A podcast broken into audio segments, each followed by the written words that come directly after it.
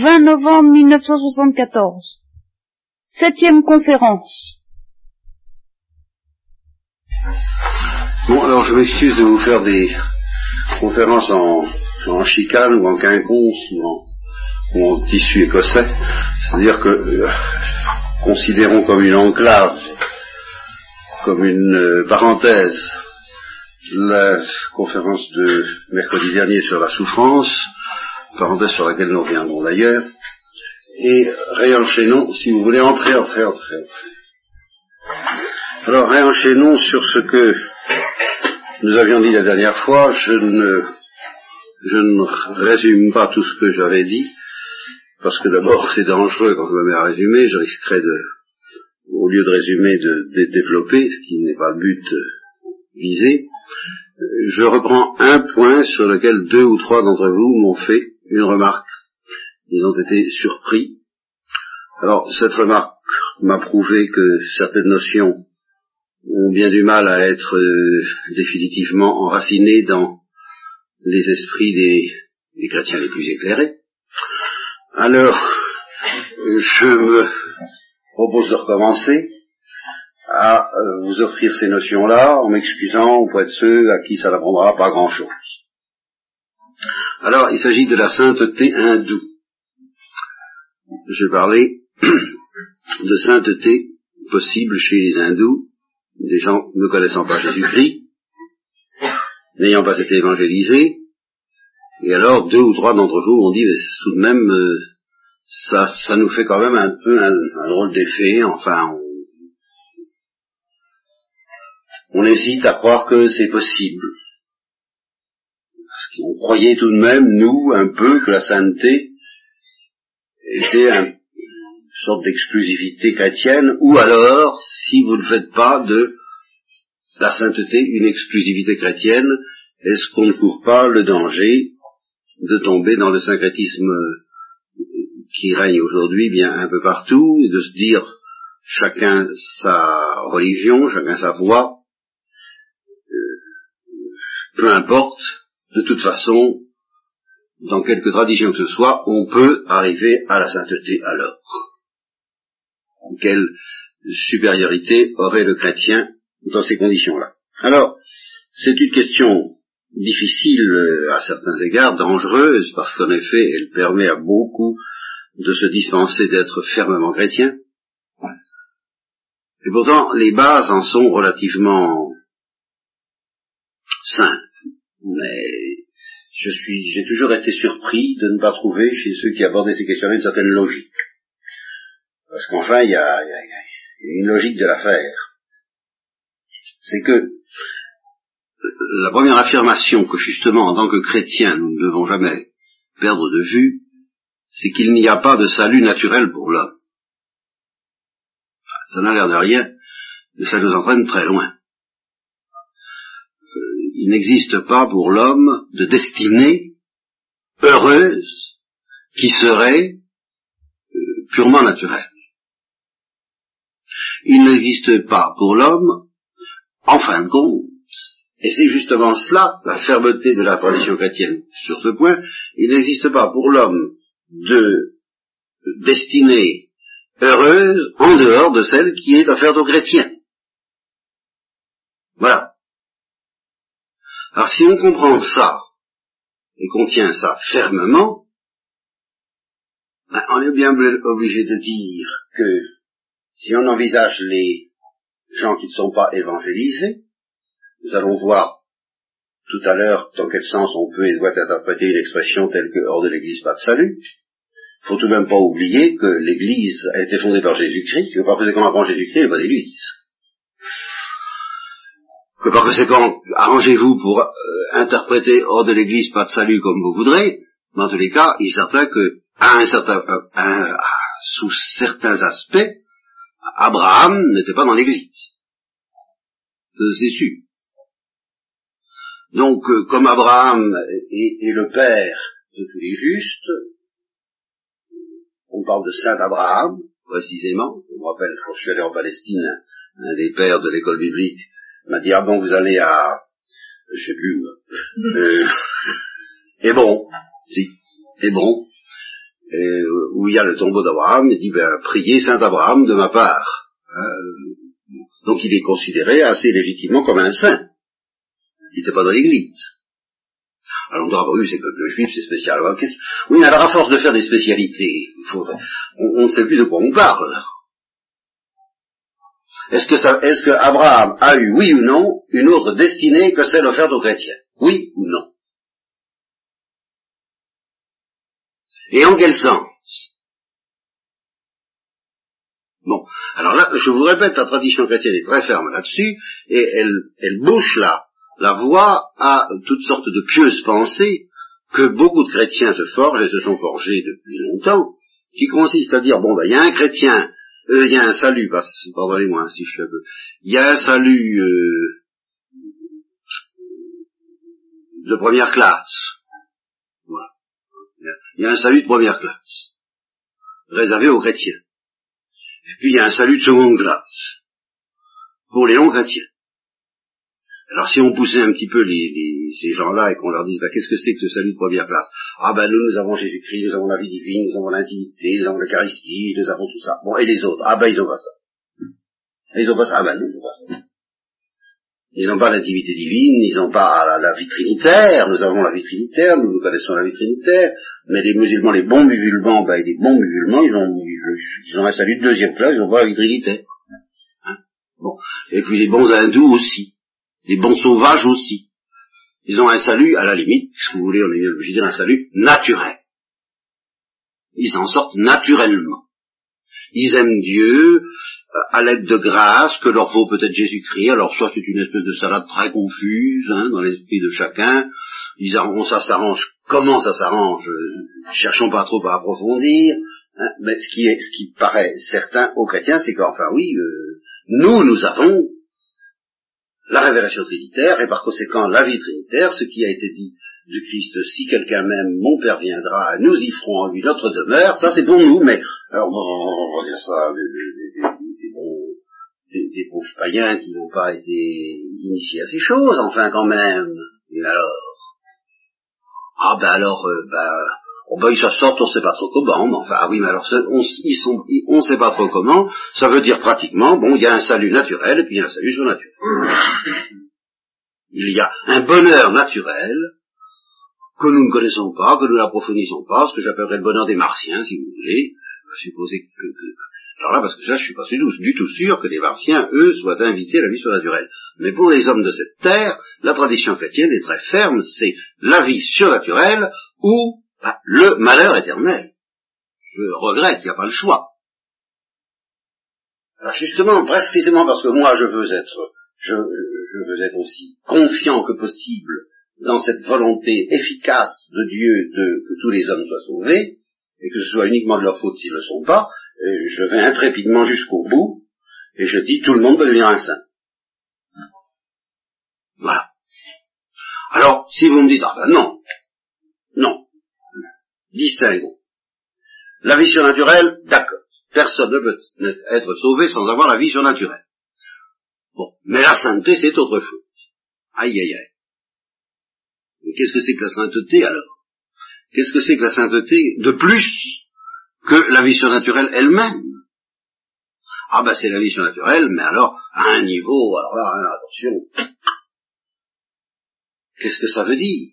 Alors là aussi, on va retrouver une vie trinitaire de première classe, et puis une vie trinitaire de deuxième classe, une vie trinitaire inférieure, au rabais. Ça me paraît impensable. Je ne pense pas que quelqu'un à qui Dieu fait ce don extraordinaire de l'intimité divine, alors je m'en veux mettre les points sur les i, parce que justement c'est là où peut-être les chrétiens les plus éclairés n'ont pas toujours des notions suffisamment précises, Hein quelqu'un à, qui Dieu fait ce don extraordinaire de l'habitation des trois personnes divines dans, l'âme des justes, je vois pas pourquoi il ne pourrait pas devenir un saint en étant fidèle. Il, a le principal, vous comprenez? C'est comme si vous disiez, euh, l'œuf oui, mais la poule non. Vous comprenez? C'est le germe. Alors c'est un germe qui est fait pour grandir ou non? Ce cadeau est fantastique. Il est dû au mérite du Christ. Pour tous les hommes, il est dû au mérite du Christ. Bien sûr. Mais à partir du moment où on admet que Dieu fait un tel cadeau à des hommes qui en tout, en état de cause ne le mériteront jamais, s'il leur fait ce cadeau au nom des mérites du Christ, bien qu'il ne soit pas évangélisé, bien qu'il soit dans une tradition païenne éventuellement, je ne vois pas pourquoi. Alors, au contraire, je dirais, qu'il ait eu pitié de cet homme qui n'a pas la vie divine au point de lui donner la vie divine, ça, ça me paraît merveilleux, objet d'espérance et de confiance au nom des mérites du Christ. Bon. Mais que Dieu ait pitié de sa propre vie une fois qu'il l'a donnée, alors là, moi, ça, ça me paraît évident. À partir du moment où il a donné sa propre vie à quelqu'un, je ne vois pas pourquoi euh, Dieu ne mettrait pas tout en œuvre pour que cette propre vie aboutisse à cet épanouissement remarquable, mais normal qui s'appelle la sainteté. Par conséquent, je maintiens fermement que les hindous euh, peuvent, en particulier les hindous, parce qu'ils nous donnent des exemples de vie contemplative et, intense et enfin digne d'un très grand respect, même d'une très grande envie de notre part, Bon, pas seulement les hindous, j'ai vu un film un jour sur les contemplatifs musulmans, il y en a, et, puis euh, dans, les nations païennes, faut pas oublier que ce que je vous dis là, ce que je vous dis là, je connais quelqu'un qui, à l'âge de 7 ou 8 ans, m'aurait probablement donné raison contre euh, les théologiens du temps qui étaient beaucoup plus sévères, et Thérèse de l'enfant Jésus. Parce que quand on lui racontait justement que c'était fini, c'était perdu, que les sauvages n'avaient aucun espoir d'être euh, sauvés parce qu'ils n'avaient pas justement la prédication et l'évangile, eh bien, elle n'encaissait pas ça. Elle n'encaissait pas ça, et cependant, elle l'encaissait. Et elle l'encaissait parce que elle se soumettait. Mais son cœur ne l'encaissait pas, et c'est pour ça qu'elle elle dit, dit à un moment donné, je, je, je pour les missionnaires, j'ai trop souffert de savoir ou de penser que des enfants puissent ne pas connaître le bon Dieu parce que le, le, le, peuple dans lequel ils sont, la famille dans laquelle ils sont, n'a pas été évangélisé. Bon. Alors, je vous rappelle quelques notions du genre de celles que je j'essaie d'expliquer au catéchisme très, très élémentaires, mais sur lesquels je suis obligé d'être farouche du moment que je suis chrétien. Il existe un don de Dieu qui s'appelle la vie divine. C'est le don de Dieu. Ça s'appelle encore la grâce sanctifiante, ça s'appelle encore la, la justification, ça s'appelle encore l'amitié divine au sens fort et ontologique du mot, ça s'appelle l'habitation divine dans l'âme des justes. Qu'est-ce que c'est? Ben, c'est quelque chose de très mystérieux, qui fait que, au lieu d'être purement et simplement un animal pensant, nous devenons des animaux à voir Dieu face à face. Voilà ma définition. C'est-à-dire qu'il y a en nous quelque chose qui est un, qui, est d'ordre divin, mais vraiment strictement divin, et qui fait que nous sommes familiers de Dieu, euh, consortes divine nature, dit Saint Pierre, nous participons à la nature divine. Nous ne sommes pas simplement des êtres spirituels, nous sommes des êtres divins. ce don, alors là, je m'excuse, ben, on l'a ou on l'a pas. Il y, a, des degrés d'intensité, de perfection dans ce don. Il peut être donné à un degré très intense, il peut être donné à un degré faible. Mais enfin, on l'a ou on l'a pas. Et alors, je fais jusqu'au bout. Si on meurt avec ce don, on a la vie éternelle.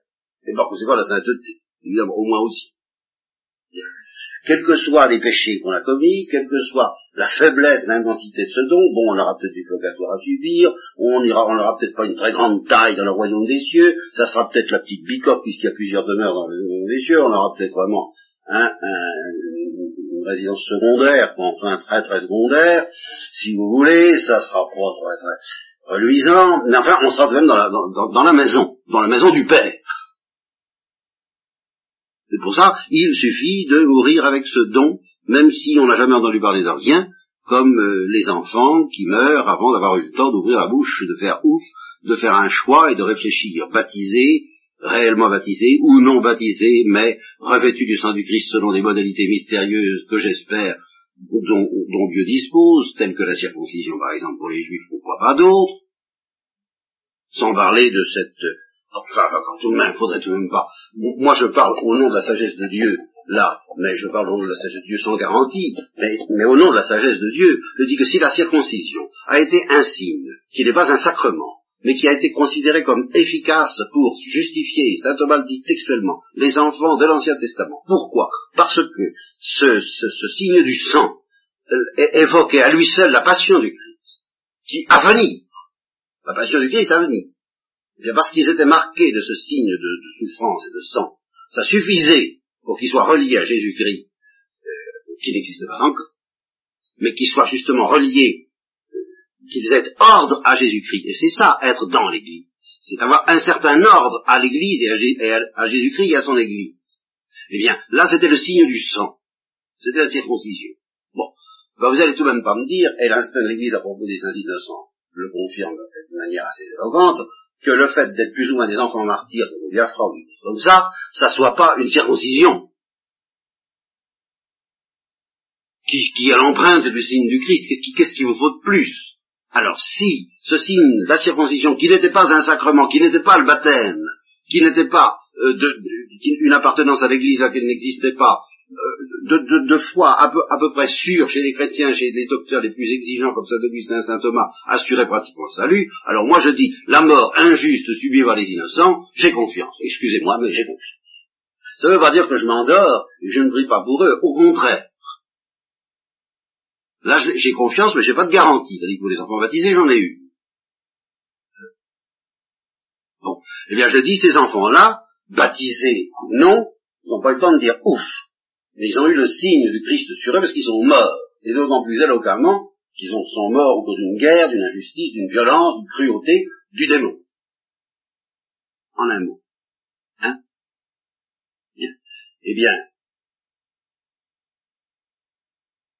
ils sont morts, donc je l'espère, avec la grâce sanctifiante, avec l'habitation divine, suis sûr qu'ils ont la vie éternelle. À ce moment-là, à partir du moment où ils sont morts avec ce signe, oh, plutôt pas, excusez-moi, pas dans ce signe, cette réalité, ce germe, cette vie trinitaire en eux qui leur a été donnée en liaison avec le signe de leur mort, ils ont, ils ont, ils vont dans la maison du Père avec les chrétiens. Je dis pas qu'il n'y aura pas des différences, c'est une autre question, on va voir tout ça ce soir, mais c'est comme ça. Par contre, si quelqu'un meurt sans être en état de grâce sanctifiante, bien, je regrette, mais il ne va pas au ciel. Ça, c'est la doctrine chrétienne, c'est absolu. Si, vous voulez espérer follement de la part de Dieu une miséricorde qui sauve à peu près toute la, toute la planète, eh bien, euh, dépêchez-vous d'espérer pour cette terre. Parce que vous ne pouvez plus rester chrétien et espérer que quelqu'un qui meurt sans être en état de grâce entre au ciel. Ça, ça n'existe pas. Espérer pour cette terre, que Dieu leur donne l'état de grâce, vous voyez que je suis quand même assez large, assez confiant pour ma part, encore que c'est une confiance qui doit reposer sur des prières et sur un effort de supplication intense et des supplications constantes de notre part. C'est la supplication des saints. N'empêche que c'est sur la terre qu'il faut que cette espérance se situe et non pas au-delà. Bon. Alors voilà ce que c'est qui fait de nous des saints d'après Saint Paul. Et par conséquent, en un sens tout à fait fondamental, tout être païen, ignorant, inculte, qui reçoit cette grâce sanctifiante est un saint ça ne l'empêchera pas d'être un pécheur. C'est une autre histoire. On peut être à la fois un saint et un pécheur. Il suffit de s'être réconcilié avec Dieu ou de ne pas offenser Dieu en telle sorte qu'on perde par un péché qu'on appelle mortel, justement, je refais du catéchisme, cette amitié divine, cette habitation trinitaire, cette circulation au fond de notre être, insoupçonnée, insaisissable, mais profonde du Père, du Fils et du Saint-Esprit. Par conséquent, quiconque est, possédé au fond de son être par cette réalité est un saint. Alors qu'est-ce que c'est que j'appelle la sainteté et qu'est-ce que c'est que de ne pas être un saint? Là, je vais encore rappeler des notions que j'ai dites plusieurs reprises et qui sont assez délicates. Il y a une dynamique de cette chose-là de, ce germe, de cette vie trinitaire. il y a une dynamique qui fait que, au début, si vous voulez, cette vie trinitaire est, comme le dit le Christ lui-même, la plus petite de toutes les graines dans l'être de tout homme, chrétien, juif, musulman, païen, hindou, tout ce que vous voudrez. Bon, qu'est-ce qui fait la caractéristique des chrétiens? Nous verrons ça après. Peut-être même pas ce soir, mais après. Hein Au moment, je prends n'importe qui qui soit justifié, c'est-à-dire habité par la vie trinitaire, et je maintiens euh, que c'est possible. Hein, ça, peut arriver. À quelles conditions Je ne le tranche pas pour le moment. Je dis, c'est possible pour tout homme venant dans ce monde, car Dieu veut que tout homme soit sauvé. Et par conséquent, il ne barre le chemin du salut surnaturel, puisqu'il n'y en a qu'un. Vous comprenez? N'allez pas inventer autre chose. Il ne barre le chemin du salut surnaturel à personne. À supposer que quelqu'un soit ainsi habité par le germe de la vie divine, qu'est-ce qui se passe? Ben, Il se passe dans la, vie d'un être de ce genre, si je mets de côté les accidents de parcours, c'est-à-dire les péchés mortels, que j'appellerais des accidents de parcours, hein, si je suppose qu'il est à peu près fidèle, ou moins fidèle à se convertir lorsque il, est tombé, cette notion de la chute, hein, évoquée par les chutes du Christ le nom du calvaire, c'est ça. Bon, si je laisse de côté tous ces accidents de parcours, je dis que dans la vie d'un homme qui est ainsi habité par un virus que j'appelle le virus trinitaire, et c'est ça la sainteté fondamentale, eh bien, il y a deux phases. En termes médicaux, je dirais que ce germe, le virus, est le principe d'une maladie dont le développement, je ne sais pas comment ça va en tête technique, le développement d'une maladie, euh, comporte deux phases. Alors, une phase pendant laquelle ce virus trinitaire respecte l'équilibre naturel de la vie humaine. Et en quoi consiste l'équilibre naturel de la vie humaine? L'équilibre naturel de la vie humaine consiste à s'élever vers Dieu à partir du monde visible et créé. Vous voyez, un, enfant, vous pas vous allez lui parler de Dieu en lui faisant regarder la nature les arbres, le ciel, la mer, les nuages, les montagnes. Vous lui direz, bon, il a créé toutes ces beautés. Et c'est en, en, lui apprenant à goûter la nature. Et puis, dans les livres de littérature aussi édifiants que possible et en le préservant le plus possible de la réalité douloureuse due au péché, la splendeur de la nature humaine. Et la splendeur du visage humain qui est beaucoup plus grande encore que la beauté de la nature ou du moins qui serait beaucoup plus belle encore, si justement le péché ne devait pas défigurer ce visage et en faire quelquefois la chose la plus laide qui soit. Et enfin, dans un monde innocent, le visage humain, la nature humaine serait la plus belle de toutes les choses, serait beaucoup, beaucoup plus beau que le reste. Alors on dirait à l'enfant, regarde ça. Bon, eh bien, tu as dans les cieux un père qui a fait tout cela, c'est lui qui a fait tout cela.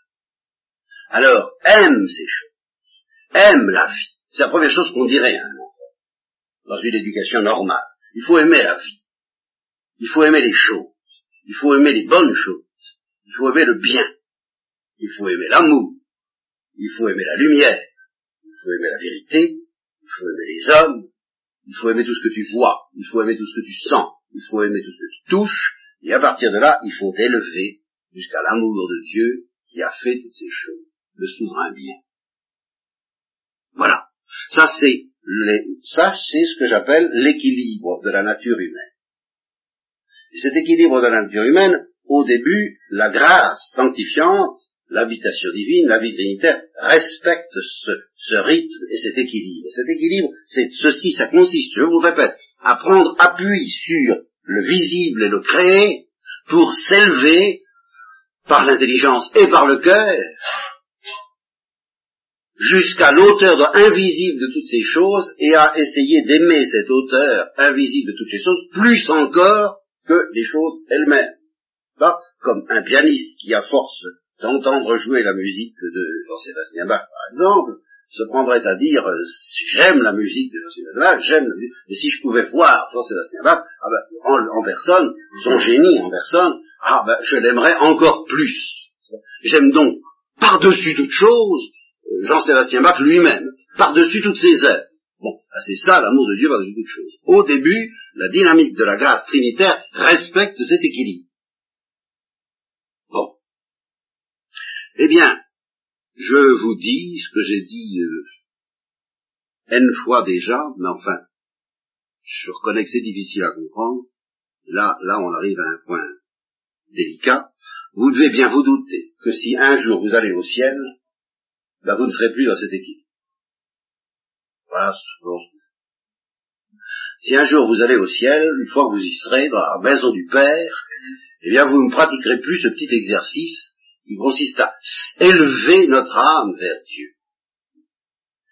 Vous, ne regarderez pas les splendeurs des nouveaux cieux et de la nouvelle terre, le corps ressuscité de vos frères, pères, mères et sœurs, et Jésus-Christ lui-même et la Sainte Vierge, pour dire, oh comme c'est beau tout ça, oh comme j'aime tout ça, élevons notre âme vers l'auteur de toutes ces choses, et donnons à, cet auteur un amour plus grand encore qu'à toutes ces splendeurs surnaturelles et glorieuses que nous avons sous les yeux. Vous ne ferez pas ça pour une raison très simple, c'est que quand vous serez au ciel, la première chose qui vous sautera à la figure, ce sera Dieu lui. Et Dieu lui-même dans ce que j'appelle le visage qui ne ressemble à rien, le visage qui est au-delà de toutes les beautés créées, de toutes les saveurs créées, et donc Angèle de Foligno dit c'est très simple, si je si j'appelle cette chose-là, cette chose-là, ce visage de Dieu qui ne ressemble à rien, si je l'appelle un bien, je blasphème, parce que j'ai l'air d'admettre qu'il puisse y avoir la moindre comparaison entre les biens visibles, les biens créés, et cette chose-là, c'est un blasphème. Voilà. Et la première chose qui vous sautera à la figure au ciel, lorsque vous verrez Dieu face à face, c'est ça. Alors votre équilibre affectif s'en trouvera légèrement bousculé. Hein, vous devez tout de même bien vous en douter. Parce que quand Dieu veut s'aimer lui-même, il commence pas par projeter quelques petites œuvres comme ça, euh, comme, comme on projette des figures sur un écran, euh, quelques petits astres, quelques petits comètes, quelques petits cheveux, puisque la comète a une chevelure, et quelques petits, petits, hommes, et puis dire, oh comme ils sont beaux, élevons-nous, élevons-nous de la contemplation de ces œuvres à la contemplation de nous-mêmes. Hein, non, euh, Dieu ne s'élève pas vers Dieu, Dieu commence par Dieu, et Dieu descend vers la créature. Vous voyez, c'est justement la différence entre Dieu et la créature, c'est que la créature s'élève vers Dieu alors que Dieu descend. Et c'est pour ça que saint Thomas dit que la miséricorde est une vertu essentiellement divine, parce que c'est une vertu qui consiste à descendre. Tandis que les vertus de la créature, les vertus propres de la créature, ça consiste à s'élever. Le propre de Dieu, c'est pas de s'élever. Dieu ne s'élève pas, il n'a pas à s'élever, il s'élève. Il est, il est assez haut comme ça, Tout ce qu'il peut faire, c'est descendre vers sa créature. Donc il commence par s'aimer lui-même, et puis, en vertu de cet amour indescriptible qu'il a pour lui, ben, il nous aime nous. Bon, eh bien, au ciel, vous ferez pareil. Vous reviens tous.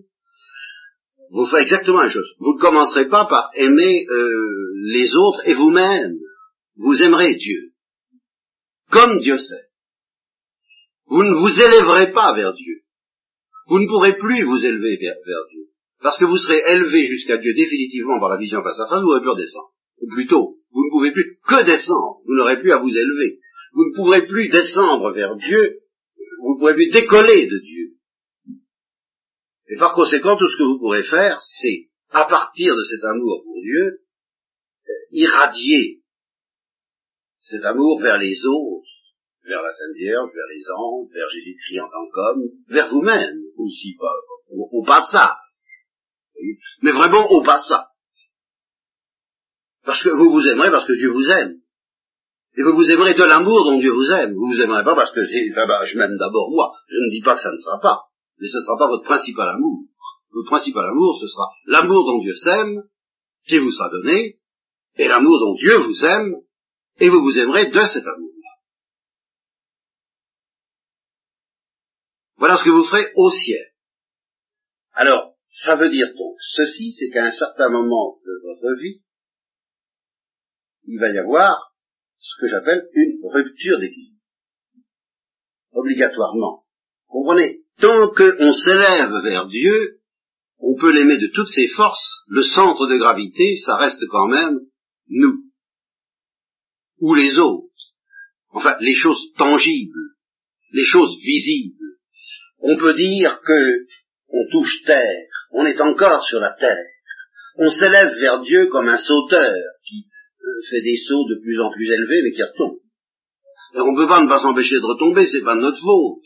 On ne peut pas décoller, parce que ne voyant pas Dieu, on, ne peut connaître Dieu qu'à partir de ce qu'on voit, et ce qu'on voit, bah, c'est les, biens de ce monde. Alors à partir de ce monde, on s'élève vers Dieu, je dis, de cette façon qui consiste à, faire des sauts vers lui. Mais quand on voit Dieu, ben, il y a forcément, au point de vue de l'affectivité, une rupture d'équilibre fantastique. Parce que le centre de gravité, je vous répète, ne peut plus être le même et je, suis obligé de décrire un peu l'impression que ça vous fera, en somme d'entrer au ciel, ou que ça devrait vous faire, car il y a une nuance très importante dont je vais vous parler, j'espère, d'ici la fin de l'instruction, sinon ce serait la catastrophe. Euh, vous auriez l'impression, si ça se passait comme je le dis là, euh, en, entrant au ciel, vous, vous, imaginez, vous comprenez que vous pouvez entrer au ciel comme ça, et puis y voir Dieu comme vous voyez ceux que vous aimez, sans que ça vous bouleverse. Mais vous vous rendez absolument pas compte que le choc que subit un parachutiste quand il saute dans le vide, le choc d'un oiseau quand il tombe d'un toit pour la première fois parce que ses parents le poussent pour qu'il apprenne à voler, bon, le choc que euh, on, peut, on peut éprouver quand on est brusquement plongé dans la nuit alors qu'on était en, dans, dans la lumière du jour, mais tout ça n'est rien à côté du choc affectif formidable que vous éprouverez, du fait que vous ne pourrez plus vous agripper aux choses de ce monde pour aimer Dieu, mais qu'il faudra aimer Dieu sans aucun point d'appui créé. C'est ça dont vous ne vous rendez pas compte.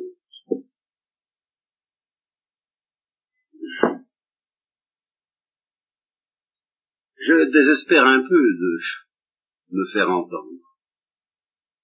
Pourtant, s'il n'y avait pas ce que je vous dis là, je peux vous promettre une chose, c'est qu'il n'y aurait pas le mal sur la terre. Il n'y aurait pas la souffrance et il n'y aurait pas la mort. Car le mal sur la terre est venu du péché. Et le péché, il est venu de quoi? Ben, Il est venu tout simplement de ce que, un jour, des gens qui étaient en état de grâce, en état de grâce, habités par la vie divine, anges et hommes, nos premiers parents, des gens qui aimaient Dieu à la perfection, mais Attention, selon l'équilibre que j'ai dit tout à l'heure, en prenant appui sur leur propre splendeur ou la splendeur du monde, Dieu leur a dit, bon ben maintenant, écoute, euh, il faut décoller. Il faut décoller. L'heure est venue. L'heure est venue. Vous savez, c'est quelque chose qui, d'aussi fantastique que le, condamné à mort euh, qu'on vient visiter le matin à 5 heures du matin et puis qu'on lui dit courage, l'heure est venue. L'heure est venue. Et de quoi faire? De partir. De quitter tout ça. Tu le retrouveras à l'arrivée, hein, bagages qu'on laisse à la consigne, mais, ou à l'enregistrement. Mais il faut d'abord, il faut quitter tout ça. Parce que si tu ne quittes pas tout cela, si je ne vous quitte pas, je ne vous enverrai pas l'esprit Si tu ne quittes pas tout cela, tu ne pourras pas me voir face à face. Parce que ton cœur ne le supporterait pas. C'est ça que vous ne comprenez pas. C'est que pour que la vision, pour que la lumière de Dieu puisse entrer dans notre intelligence, il faut que notre cœur ait déjà adopté l'équilibre qu'exige la lumière de Dieu. Et l'équilibre qu'exige la lumière de Dieu, c'est qu'on aime Dieu d'abord, et sans point d'appui créé. Et alors, ce que j'affirme, là, sans preuve ce soir, parce que je n'ai pas le temps, ce que j'affirme, c'est que quelqu'un dont le point d'appui affectif reste les choses de ce monde, Dieu ne peut pas se dévoiler à lui. Parce que son équilibre affectif résiste à l'envahissement de la lumière de Dieu. Ça n'est pas possible. Il faut, c'est une question de gymnastique, je ne sais pas comment vous dire, hein, pour que euh, on vous tire sur le haut, on vous met un crochet, bon, vous êtes au début dans une certaine position, celle-là, bon ben vous ne pouvez pas attraper le crochet. Alors on dit il faut, il faut basculer. Il faut basculer, et une fois que vous aurez basculé, alors vous pourrez être happé vers le haut. Il faut que votre équilibre affectif change complètement. Il faut se jeter dans le vide. Et quand tu te seras jeté dans le vide et dans l'obscurité de la foi, dans la nuit, alors, je t'enverrai un appel comme on, envoie un appel dans les navires ou dans les, avions, quand on dit paré pour le départ. Je t'enverrai un, appel, paré pour le départ, et tu me répondras ce qui est dit dans le psaume, paratum cormeum deus, paratum cormeum, mon cœur est paré. Mon cœur est prêt. Mon cœur est prêt. Mon cœur est dans la position qu'il faut pour partir. C'est-à-dire que j'ai déjà décollé effectivement des choses de ce monde, je suis déjà tout entier ventousé vers toi. Je me suis laissé, je me suis laissé prendre, je me suis laissé posséder, je me suis laissé arracher, je me suis laissé brûler, je me suis laissé, euh, ça y est, c'est fait.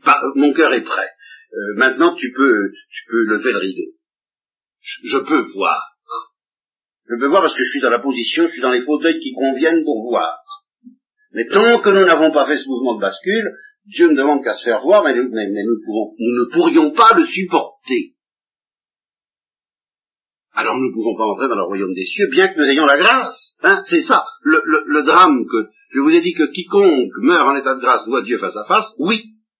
Mais il se produit pour lui, je ne sais pas comment pour les enfants meurent en bas âge, mais je sais comment pour les adultes, eh bien, il faut que les adultes répondent à la question veux-tu?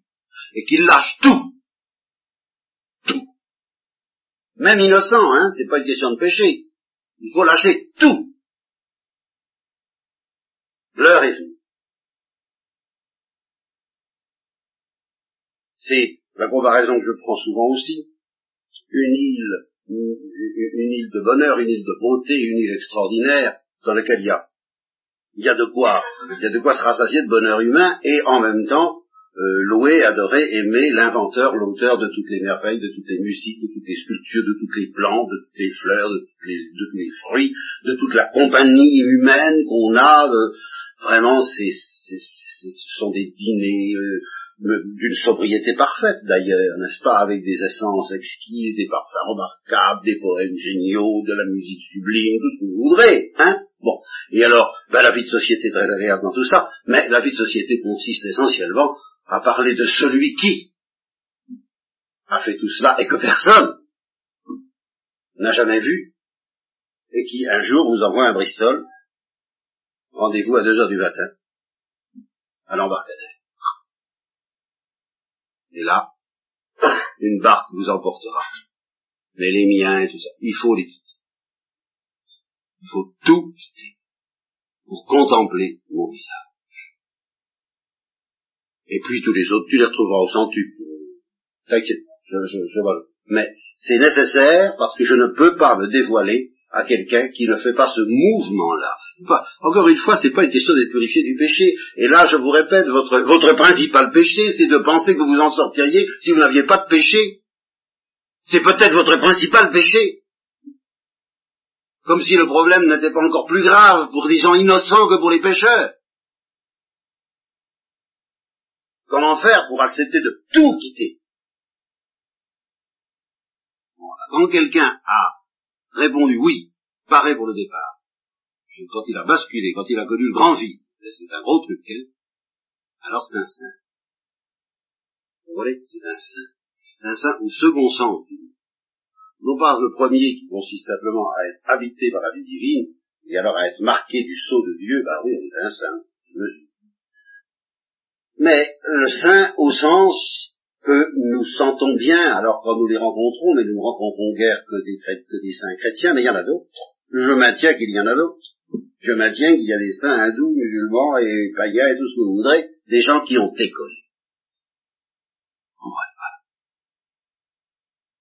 Des gens qui n'y sont plus pour personne, comme dit Cosma. Les enfants qui s'aiment n'y sont plus, n'y sont pour personne. Je dirais les enfants qui aiment Dieu. Ils n'y sont pour personne et ils y sont pour tout le monde d'ailleurs. Parce qu'à ce moment-là, comme dit Saint Bernard, on s'aime en Dieu, puis on aime les autres en Dieu, ça change tout. Mais ça, nous sentons bien qu'entre les gens qui ont décollé et les gens qui n'ont pas décollé, entre ce qu'on appellera en terre chrétienne les saintes gens, les saintes personnes, un saint homme, une sainte femme, puis les saints, ben, il y a bien. ben, je maintiens que ce, cet événement formidable, qui est compliqué bien sûr par le péché, mais qui en fin de compte n'est pas arrêté par le péché parce que la puissance de Dieu, exprimée en particulier par le Christ pour les chrétiens, est plus forte que tous les péchés, eh bien, je maintiens que cet événement formidable est possible partout. Qu'on le trouve avant Jésus-Christ, non peut-être pas autant qu'après Jésus-Christ, ça c'est une question que je ne tranche pas pour le moment, mais en tous les cas, on la trouve aussi bien, je dirais, chez tous les peuples. Quiconque entend la voix de Dieu et du Saint-Esprit jusqu'au bout, jusqu'au bout de ce chemin qui a du cœur dont je vous parlais à propos du sorcier Yaki, l'année dernière aux récollections, quiconque écoute ce que l'Esprit dit aux églises, mais même s'il n'est pas dans l'église visible parce qu'il ne la connaît pas, ou parce qu'il vit avant l'église visible, quiconque va jusqu'au bout, entend un jour cet appel, c'est l'heure. L'heure est venue. Vous savez, dans les paraboles des vierges qui attendent l'époux, c'est ça. L'heure est venue. L'heure est venue. Jusqu'à ce moment-là, il est bon, juste, équitable, nécessaire et salutaire de s'appuyer sur les choses de ce monde pour aimer Dieu, oui, bien sûr. Bien sûr, c'est tout à fait normal. Mais préparez-vous. Préparez-vous à ce qu'un jour, le voleur, il vienne comme un voleur. Mais pas avant l'heure de votre mort nécessairement.